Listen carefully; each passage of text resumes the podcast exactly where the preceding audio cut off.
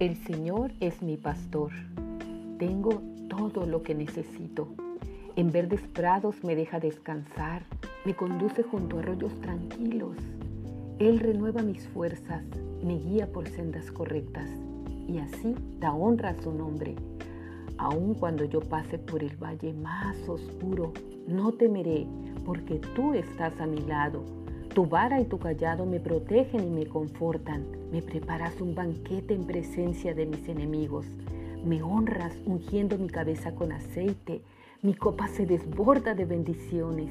Ciertamente, tu bondad y tu amor inagotable me seguirán todos los días de mi vida y en la casa del Señor viviré por siempre.